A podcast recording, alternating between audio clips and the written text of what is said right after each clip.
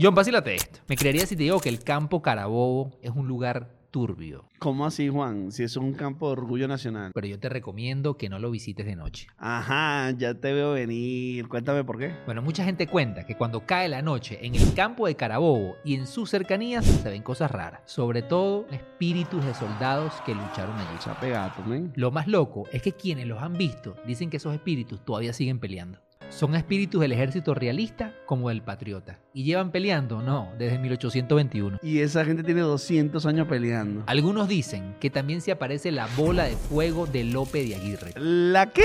Lope de Aguirre fue un tirano español que hizo de las suyas desde Perú hasta Venezuela. Pasó un mejor plano luego de que sus secuaces se rebelaran contra él aquí en Barquisimeto. Se dice que su espíritu busca venganza contra los españoles y se aparece en forma de bola de fuego en las carreteras entre Perú y Venezuela y se le lanza a los carros para generar accidentes. No, mano, yo por eso manejo de día, vieja. Yo pensé que era para que vieras mejor. No, bueno, pero sí por lo de los espíritus y para sentirme más seguro también. John, ¿tú no te has puesto a pensar por qué los fantasmas salen de noche? Ay, ¿por qué no salen de día?